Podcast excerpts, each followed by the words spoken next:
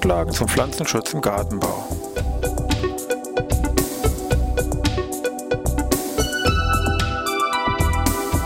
Ein wöchentlicher Podcast der Forschungsanstalt für Gartenbau an der Fachhochschule Weinstefan von und mit Thomas Lohrer. Für Gartenbaustudenten und alle anderen, die sich für Krankheiten und Schädlinge an Pflanzen, deren Biologie und Bekämpfung interessieren. Thema heute schädliche Insektenlarven im Substrat oder Boden.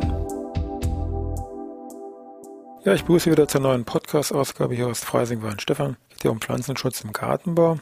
Wenn Sie später mal Studenten, die vom Studium mal fertig sind und im Bereich der Beratung tätig sind, dann werden Sie häufig wahrscheinlich nicht nur irgendwelche kranken Pflanzen auf den Tisch bekommen mit dem Hinweis und mit der Fragestellung, was es nun hier für eine Krankheit oder für einen Schädling ist, sondern auch wahrscheinlich eher, dass Leute, auch Hobbygärtner mit, ich sag mal, Insekten und Insektenlarven kommen, die sie im Boden hier von ihren Töpfen, Container oder auch im Freiland hier im Garten hier gefunden haben mit der Fragestellung, ja, die Pflanze kränkelt sowieso, sind diese Tiere, die die da gefunden haben im Boden auch vielleicht die Ursache dafür oder hängen damit vielleicht zusammen. Und darum soll es heute gehen. Wir wollen uns also beschäftigen mit dem allen, was sich so am Boden hier, sage ich mal, kreucht und fleucht und dann mal so die wichtigsten Insektenlarven besprechen. Im Schwerpunkt geht es eben darum, was ist das? Weniger um die Frage, was man tun kann, weil natürlich im Pflanzenschutz ist immer die erste Sache die Diagnose und dann Bekämpfung ist dann auch ein Kapitel, sage ich mal, für sich.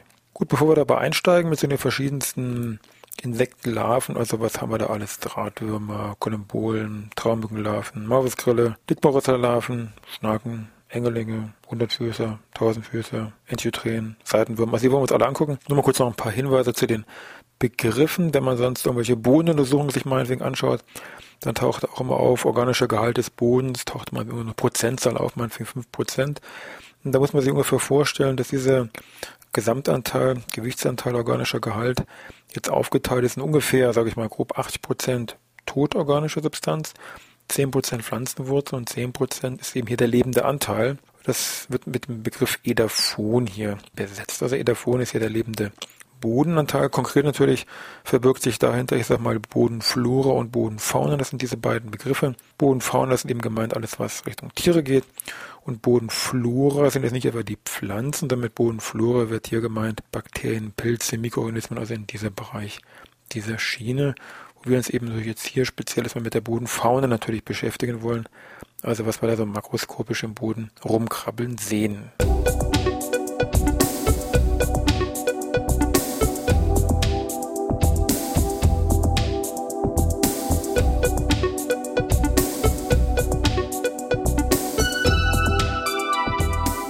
Wir mit den ersten Mal an, die uns da vielleicht im Substrat oder im Bodenbereich eher auftauchen. Das wären zwar die sogenannten Drahtwürmer. Vom Namen her kann man schon vermuten, ah, das muss irgendwas Wurmartiges sein, also länglich, schlank und irgendwie drahtig stabil. Und das trifft ja auch für diese Drahtwürmer zu. Das sind also sehr, wirklich sehr stabile, drahtige Tiere mit einem relativ harten Panzer. Das hat dann zu dieser deutschen Namensgebung hier ähm, geführt hat. Die werden hier so von der Länge her, wenn man so, so am Boden wiederfindet, so ungefähr so zwei bis drei Zentimeter sind die lang und sind immer recht langgestreckte Tiere. Die Grundfarbe von diesen Drahtwürmern ist ein bisschen ja, gelb-bräunliche Farbe. Wichtiges Entscheidungskriterium für die Bestimmung, dass es sich um einen Drahtwurm handelt, ist, ist die haben sehr kurze Beinpaare, also drei sehr kurze Beinpaare. Ansonsten weiter hinten im Bauchbereich tut sich hier nichts mehr mit Beinen, nur noch so ein Nachschieber ganz am Ende, aber den können wir eigentlich mal fallen lassen. Also drei sehr kurze Beinpaare sind ein wichtiges Charakteristikum und was ganz Entscheidendes, das kann man am besten so von der Seite sehen, wenn man sich diese Drahtwürmer anschaut, ist, dass das erste Brustsegment wesentlich länger ist als wie das zweite und dritte Brustsegment. Also man schaut sich die Segmente an, wo die Beine dran sitzen und würde erkennen, aha, das erste Brustsegment ist ganz schön lang, fast so lang wie das zweite und dritte Brustsegment hier zusammen. Was sind nun Drahtwürmer? Jetzt zoologisch, das ist eigentlich nichts anderes als wie der Begriff für die Larven der Schnellkäfer. Schnellkäfer ist eine ganze eigene Käferfamilie der Elateride. Es gibt also mehrere, fast 200 Arten hier in Mitteleuropa. Und man hat sich darauf, sagen wir, verständigt, alle Larven von diesen Schnellkäfern werden hier als ja, Drahtwurm bezeichnet. Die sind alle so vom Grundsatz her so, als wir es eben beschrieben haben und dann schlüpft da eben irgendwann der Käfer draus. Das kann ein Jahr dauern, kann auch drei bis fünf Jahre dauern, je nachdem, welche Art ich eben hier vorliegen habe. Schnellkäfer heißen deswegen Schnellkäfer nicht, weil sie jetzt schnell durch die Gegend äh, fliegen, rennen können, wie auch immer, sondern die sind fähig hochzuschnellen.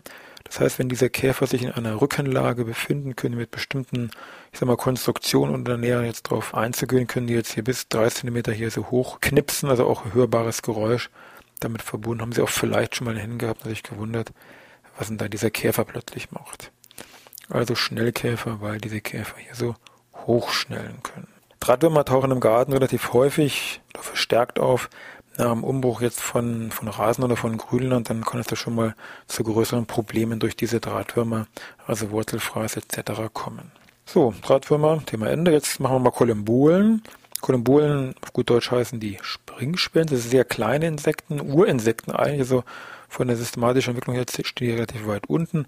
Ungefähr nur eins bis zwei Millimeter groß haben wir alle Insekten hier, sage ich mal, drei Beinpaare. Und der Grundhabitus ist entweder so kugelartig, die sogenannten Kugelspringer, oder was im Gartenbau, sage ich mal, eher verbreitet ist, sind diese mehr walzenförmigen Typen. Aufgrund der Größe fallen die jetzt nicht so auf, aber aufgrund der Masse natürlich dann schon eher. Wird vom Hobbygärtner meist als ja springende weiße Läuse, sage ich mal hier, versucht zu beschreiben, weil nämlich diese Tiere sagen wir, vergleichbar wie jetzt dieser Drahtwurm, davon das Imago, also der Schnellkäfer, auch hüpfen kann. Zwar nicht ganz so hoch, aber doch sichtbar hier aus diesem im Wesentlichen Topfbereich, wenn das ein bisschen feucht ist im Substrat, dann tauchen hier Kolumbolen immer sehr gerne auf.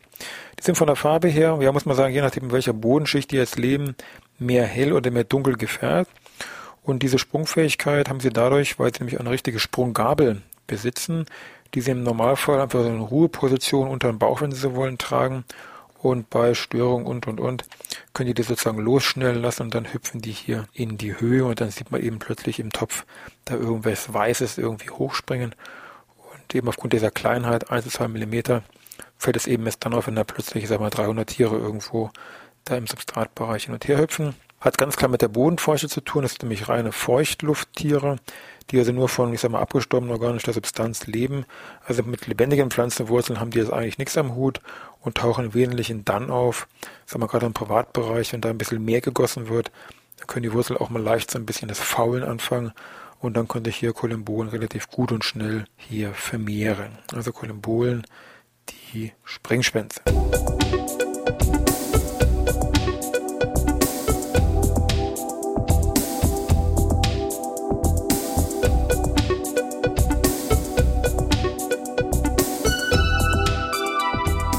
Da gucken wir uns mal die nächsten Larven an, die im Boden noch recht häufig wieder auftreten bei eher feuchten Substraten.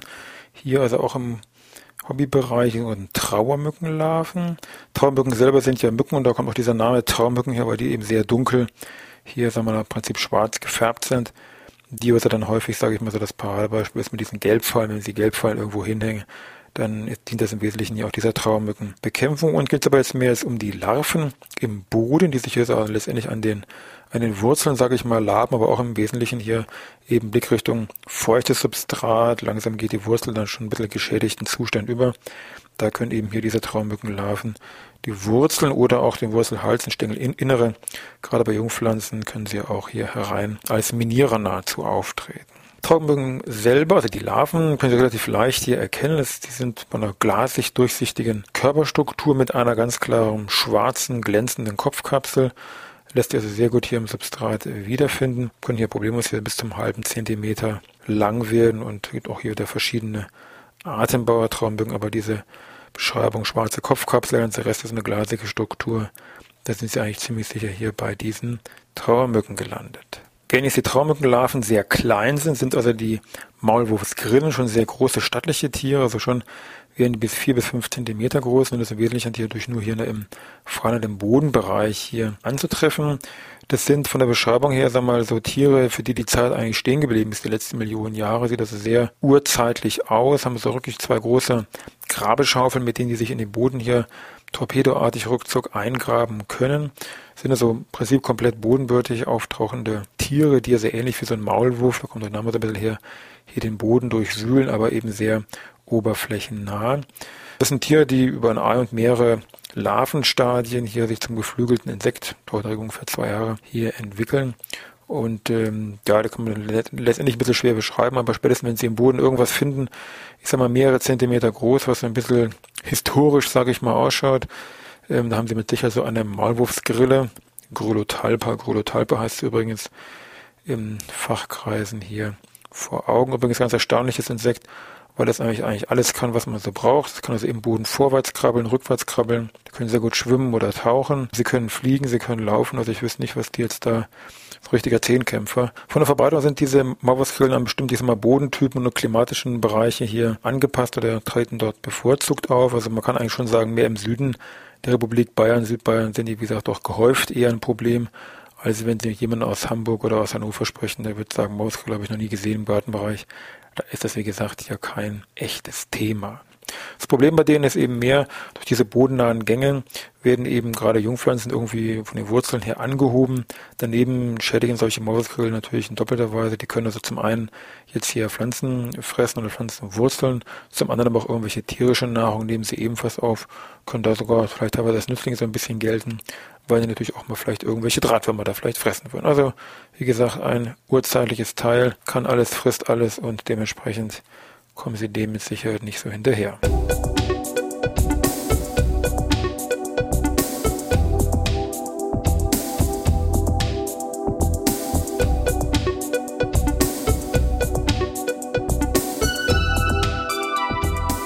Recht häufig im Containerbereich oder auch im Freiland treten hier die Larven vom Dickmaulrüssler auf. Die Larven haben auch ein ganz charakteristisches Aussehen, kann man eigentlich nicht groß verwechseln, sollte man aber auf jeden Fall kennen. Die Larven sind ohne Beine, ganz wichtig, muss man eigentlich dreimal unterstreichen, also besitzen keine Beine, haben eine sehr schöne, hell dunkelbraun gefärbte, massive Kopfkapsel, kann man auch gut erkennen und der ganze Rest, sage ich mal, von dieser Käferlarve ist jetzt hier sehr hell weißlich gefärbt mit der ganzen Reihe so an ja, Querrillen, also nicht so eine glatte Oberfläche, sondern man sieht ja schon, dass es so ein bisschen hier segmentiert, so ein bisschen von außen sieht es so aus ist. Also braune Kopfkapsel, hell gefärbt, keine Beine, immer so ein bisschen bauchseits gekrümmt liegen die im Boden vor. Also eine Käferlarve von diesem eben Dickmorüssler, die werden bis zur Verpuppung ungefähr so 10, 12 Millimeter groß, also erreichen schon eine stattliche Größe und schädigen hier also an einem breiten Würzpflanzenspektrum an den Wurzeln verschiedenster Pflanzen. Da haben wir schon mal einen extra Podcast hier zu gemacht, könnte ich natürlich gerne nochmal extra anhören. So, Dickmorüssler, wichtig wäre eben noch ein versteckter Hinweis, natürlich geht über die Käfer, die natürlich hier im Wesentlichen diesen Buchtenfraß an den Blättern hervorrufen, aber nicht so das Hauptproblem darstellen. Das Hauptproblem sind dann wirklich hier diese betreffenden Larven. Äh, falls jemand zu Ihnen kommt und sagt, er hätte solche Dickmorusser Larven, aber die hätten nun bitteschön Beine und das ist auch wirklich einer, dann lassen sich die mal zeigen. Es kann nämlich gut sein, dass der nämlich hier oder die betreffende Person hier eine Puppe vom Dickmorüssler vorliegen hat, weil das ja ein Käfer ist, also Eilarve Puppe und da kommt das Imago. Und die Puppe vom Dickmorusser ist eine freie Puppe, das heißt hier, Sie sehen, die Flügelanlagen sind von außen hier erkennbar und manch einer würde jetzt diese Flügelanlagen von dieser Puppe vom Dickmorusser als Beine irgendwie deklarieren. Haben wir auch schon mal gehabt, also da vielleicht nochmal drauf achten oder zeigen lassen. Das kann dann sein, dass es sich hier um eben ein Puppenstadium von diesem Dickmorusler handelt. Eine weitere Insektenlarve, die im Boden vorkommen kann, sind die sogenannten Schnagenlarven. Schnagen ist ja wieder letztendlich so eine Art ja, schwierige Bezeichnung. Nach Region versteht man darunter was anderes. Also wir verstehen jetzt hier darunter, das sind jetzt diese Larven von diesen Schnaken, ganze Familie Tipolide. Das sind in der Regel dann eben Schnaken der Gattung Tipula, die hier, sage ich mal, anzusprechen sind. Wichtig ist diese Schnakenlarven, ganz klar, also jetzt hier im Bodenbereich tauchen sie auf, sorgen für Fraßschäden im Bereich der Wurzeln. Wie kann ich die erkennen? Das sind oder können sehr stattliche Tiere werden, bis zu mehreren Zentimeter Länge, also bis zu vier Zentimeter können die problemlos groß werden, sind so ein bisschen ja, walzenförmig, von der Grundstruktur her relativ äh, grau, dunkel gefärbt, so ein bisschen lederartig, runzlige ähm, Haut von außen zu betrachten. Die Beine gibt es nicht, also wie gesagt, keine Beine werden die an diesen Schnakenlarven finden. Der Kopf ist, ich sag mal, relativ kleine Kopfkapsel, auch in dem Kopfbereich nach innen so ein bisschen versteckt eingezogen, werden sie eigentlich auch so gut wie gar nicht erkennen. Wichtigstes Merkmal für diese Schnakenlarven ist das Hinterende. Wenn ich das Hinterende jetzt von wirklich direkt hinten sich anschauen, würden Sie erkennen, aha, das sind zwei große, runde, sage ich mal, scheinbare Öffnungen, das sind diese betreffenden Stigmen und drumherum haben sie so wie so eine Art Teufelsfratze angeordnet, mehrere solche sternförmig abgehenden Hautausstülpungen.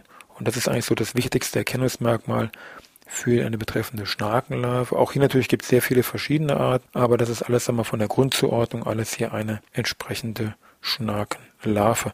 Das Imago selber, die kennt sie auch, die haben so ein bisschen lange, starkselige Beine, fliegen da etwas unbeholfen durch die Gegend, die auch gar nicht stechen können, nehmen so ein bisschen Wasser vielleicht auf und dann war es das schon. Die gucken, dass sie ihre Eier ablegen. Schnakenlarven werden im ehesten, ähnlich so ein bisschen wie diese Drahtwürmer, ein Problem vielleicht nach so einem Wiesenumbruch dann oder im Bereich des Rasens können Sie ja mit Schnaken häufiger mal Probleme haben. Hier, Sie merken schon, wir kommen mit der Zeit gar nicht um. Unsere Viertelstunde ist schon wieder so gut wie um. Ich denke, beim nächsten Mal machen wir einfach weiter. Was würde noch übrig bleiben? Schon mal als Ausblick, was wir eben noch vergessen haben, wären die Engerlinge. Dann gehen wir ein bisschen Richtung von den Insekten mal ein bisschen abweichen, was auch noch sich im Boden tummelt, eben die eingangs zitierten 100-Füßer, 1000-Füßer, dann die Enchiträen, was auch keiner so genau was es ist, und ganz spannende Gruppe sind die Seitenwürmer. Bis dahin können Sie ja vielleicht schon mal im Garten irgendwelche Probegrabungen, sage ich mal, machen. Vielleicht finden Sie ja schon irgendetwas. Hier so eine Schnakenlarve, Engerling.